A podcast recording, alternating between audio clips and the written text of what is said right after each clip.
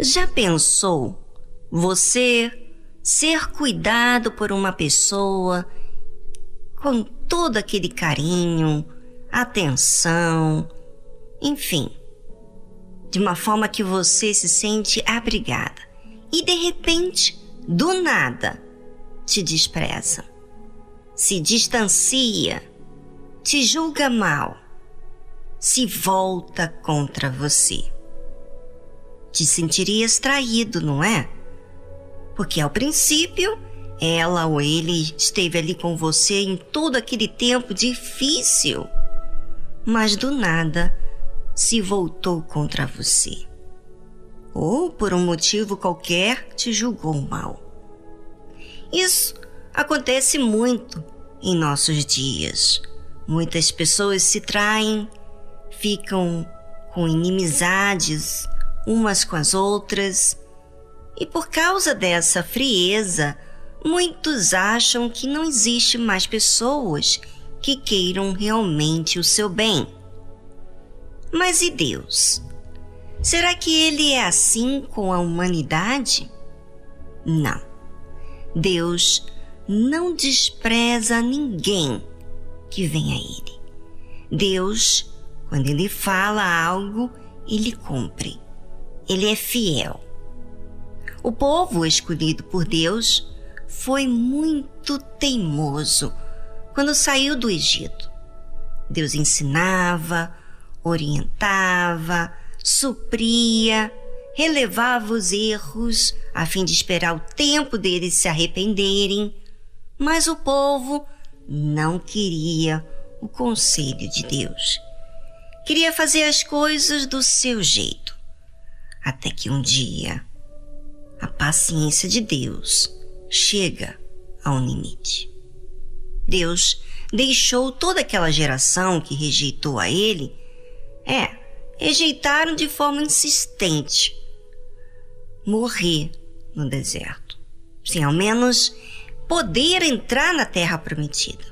Os seus filhos foram escolhidos para entrar na terra prometida. Como diz a Bíblia, o Senhor nosso Deus fez conosco aliança em Horeb. Não com os nossos pais fez o Senhor esta aliança, mas conosco, todos os que hoje aqui estamos vivos. Já pensou você ter uma aliança com Deus, Criador dos céus e da terra? Já pensou ele entrar em aliança conosco. Pois é, Deus fez isso com a descendência daquele povo que saiu do Egito. Face a face, o Senhor falou conosco no monte, do meio do fogo. É, falar com o povo face a face era ter a oportunidade de ver Deus em sua existência.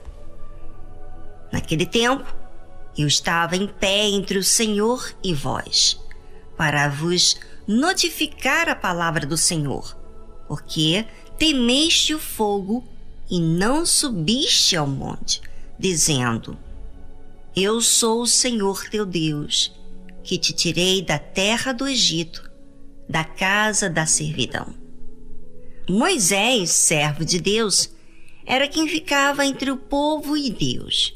Porque o povo temia muito se chegar a Deus, pois havia fogo no monte. E eles achavam que iriam ser prejudicados por aquele fogo. Porém, Deus não é um Deus distante.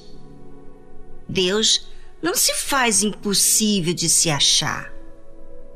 Deus ouviu o clamor dos pais dessa geração quando eles estavam no Egito. Deus mostrou o seu poder diante dos olhos de todo o povo de Israel. E todos viam a proteção que tinha esse povo, como um povo escolhido, querido. Mas mesmo assim, o povo era inconstante. Uma hora cria, outra hora duvidava de Deus. E agora, Deus queria que esse povo temesse a ele, respeitasse, considerasse acima de si mesmo. Esse povo que me refiro aqui eram os filhos desses que morreram no deserto. Por isso que ali havia fogo.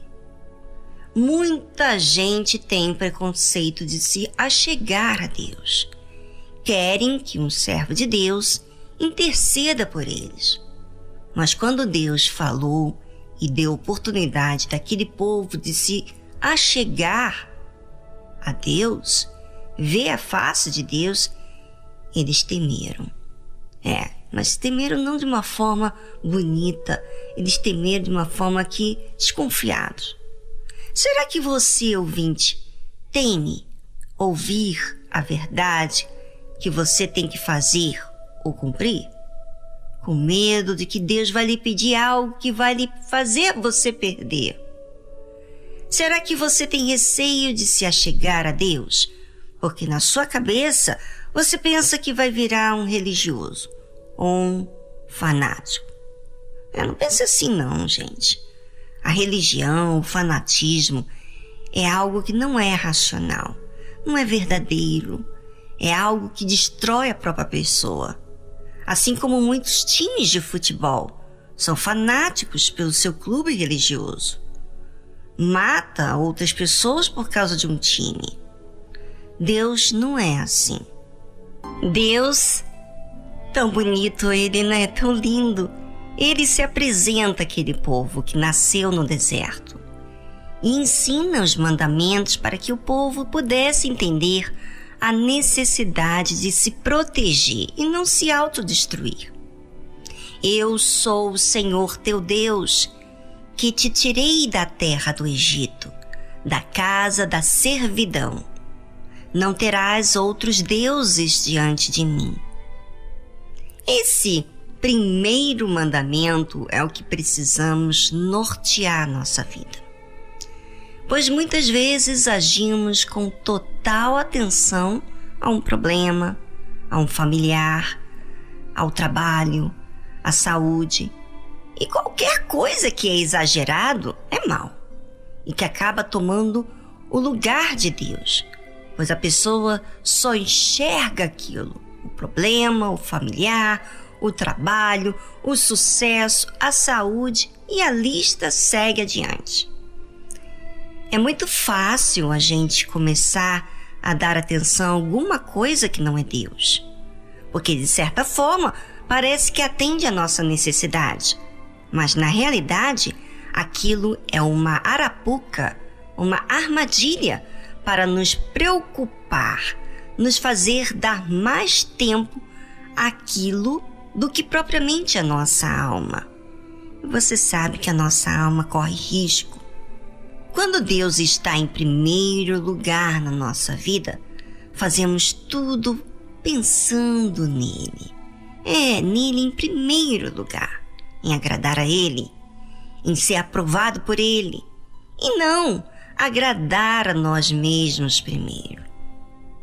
A escravidão, a servidão, é justo porque a pessoa colocou algo ou alguém primeiro que Deus. E toda pessoa que você prioriza, presta bem atenção, você acaba se autodestruindo. Porque vem aquele ciúmes, aquele sentimento de possessão de uma outra pessoa, insegurança, solidão, sufoco, enfim, instabilidade emocional. Por isso, ouvinte, o Deus Criador dos céus e da terra, é o único que sabe o que nós precisamos. Nós pensamos que achamos que sabemos o que é melhor, mas na verdade não sabemos é de nada mesmo. Se você colocar disciplina na sua vida, em priorizar Deus todos os dias, porque olha, não é só uma vez não. Não é apenas porque há anos atrás você priorizou a Deus que hoje você prioriza. Você tem que ser constante, porque nós fazemos escolhas todos os dias e nós somos tentados em várias formas em priorizar alguma coisa. Então, se você fizer Deus o seu primeiro, você vai ver uma imensa diferença na sua vida. Você mesmo vai ver. Mas como que isso acontece? Quando antes de você tentar resolver, fazer, pensar em você, você vai pensar em Deus. O que que Deus quer? Como que ele quer que eu faça? Meu Deus, e peça a ele, peça a Deus que ele vai te mostrar. Ele vai te orientar. Escute o que eu estou lhe dizendo, porque isso é verdade. Faça isso e você será a pessoa mais feliz deste mundo, assim como eu sou mais feliz do mundo, porque para mim eu sou uma pessoa realizada, porque Deus me faz sentir realizada, ele me completa. Mas ele me completa porque eu faço uso das palavras dele, do ensino dele e priorizo ele. Faça isso também.